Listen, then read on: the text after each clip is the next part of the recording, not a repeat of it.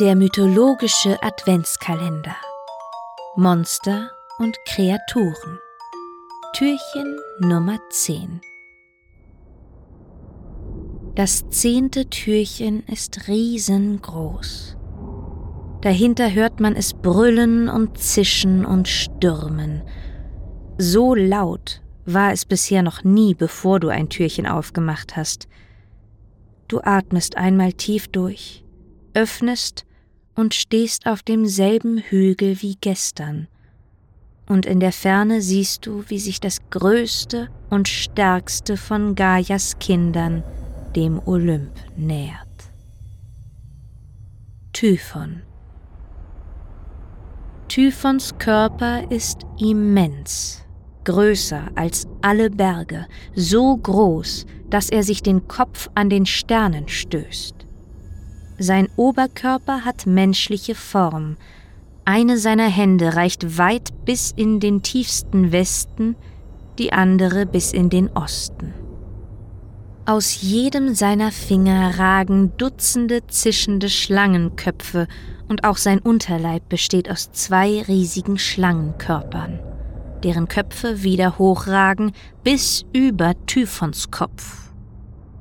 Er hat immense Flügel, vom Wind durchrauschtes Haar und einen matten, dreckigen Bart. In seinen Augen leuchtet das Feuer. Du bist mal wieder froh, nicht näher am Geschehen zu sein. Typhon speit Feuerbrocken gen Himmel, begleitet von Zischen und Gebrüll. Es ist ein Feuersturm, der aus seinem Mund kommt. Nachdem Zeus erst die Titanen und dann auch noch die Giganten besiegt hatte, hat Gaia dieses besondere Kind mit Tartaros gezeugt. In einer anderen Version der Geschichte ist Typhon ein Kind von Hera. Nachdem Zeus ohne Hera die Athene bekommen hatte, soll Hera das Monster aus Rache ohne das Zutun von Zeus ohne männliche Befruchtung geboren haben – aber für mich ist Typhon eher ein direktes Kind der Gaia und vom Tartaros und dadurch näher am Urchaos als viele andere Wesen. Der mächtige Typhon würde jetzt wohl die Macht über die Welt, den Olymp und alle sterblichen und unsterblichen Wesen auf der Welt übernehmen, würde Zeus sich ihm nicht mit all seiner Kraft entgegenstellen.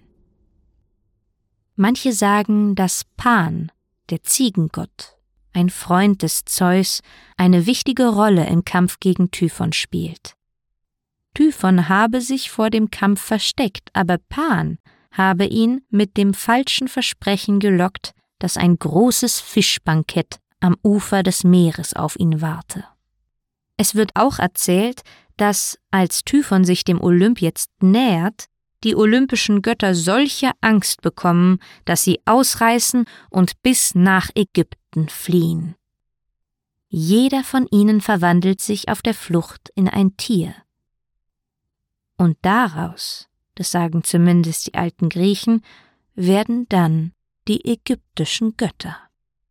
So verwandelt sich zum Beispiel Apollon auf der Flucht in einen Falken und fliegt in dieser Gestalt nach Ägypten. Der ägyptische Gott Horus wird also mit seinem Falkenkopf zum Pendant des Apollon. Hermes wird zum Ibis, also in Ägypten dann zum Pendant des ibisköpfigen Gott Tod. Ares wird zum Fisch, also zu Onuris, Artemis wird zur Katze, also zu Bastet, Dionysos wird zur Ziege, das heißt also zu Osiris, Hephaistos wird zum Ochsen, Herakles zum Rehkitz, Leto zur Maus und so weiter und so weiter. Alle Götter verwandeln sich eben in das, was sie so können und ihnen so einfällt. Viele haben mich schon gefragt, ob ich denn, wenn ich mit der griechischen Mythologie fertig bin, nicht mal einen Podcast über andere Mythologien machen könnte.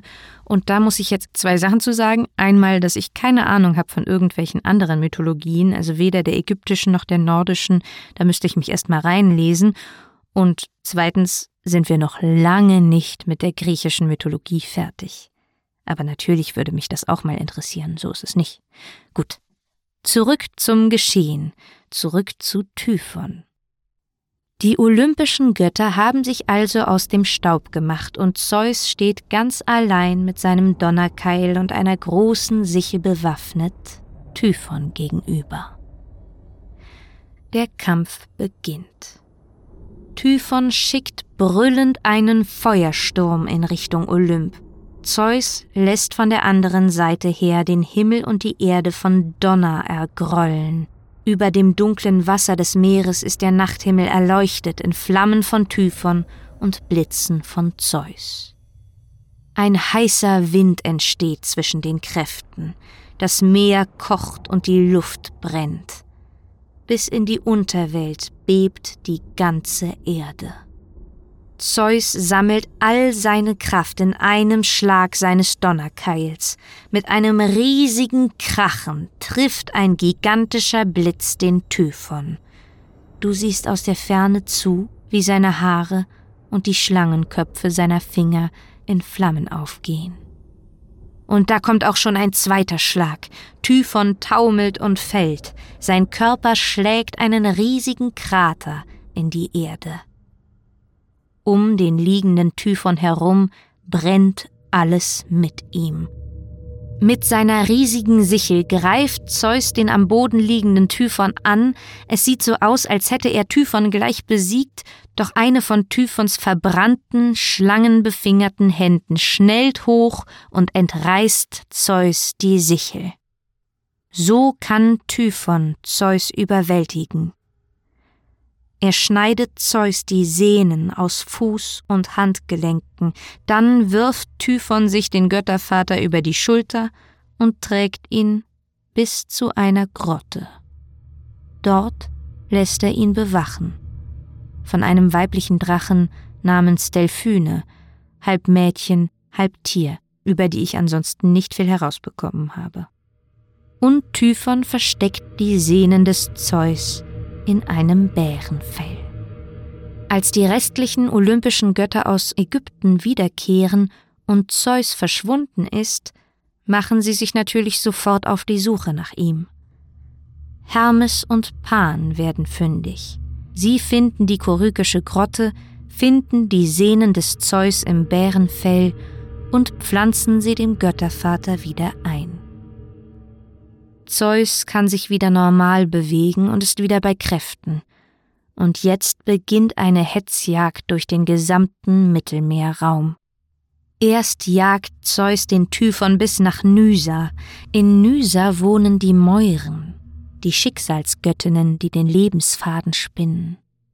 Sie sind auf Zeus Seite, und als Typhon jetzt bei den Mäuren ankommt, bringen sie Typhon dazu, von der vergänglichen Frucht von Nysa zu essen, indem sie ihm vorgaukeln, dass er dadurch noch stärker werden würde, aber stattdessen wird er nur geschwächt.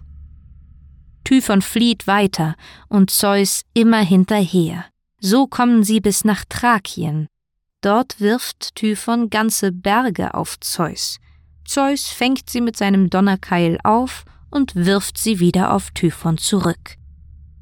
Und dann geht es noch weiter. Typhon flieht über das sizilianische Meer, und da erwischt Zeus ihn endlich. Er begräbt Typhon unter dem Ätna. Als Bewacher, sagt man, setzt Zeus Hephaistos oben auf die Bergspitze. In anderen Versionen der Geschichte sperrt Zeus Typhon in den Tartaros. Seitdem spüren wir Typhon nur noch in den zerstörerischen Winden, Stürmen, die er manchmal über die Erde schickt, um die Welt zu verwüsten und größtmöglichen Schaden anzurichten. Manche sagen, nur sein Kopf liegt noch unter dem Vulkan Ätna. Typhon hat viele schreckliche Kinder gezeugt, gemeinsam mit einem anderen Monster, das ihr bereits kennt. Echidna, die Drachenfrau. Viele der Kinder, die aus dieser Mischung hervorgehen, werden dir noch in diesem Adventskalender begegnen. Aber jetzt hab einen schönen zweiten Advent. mein liebes Chaoskind.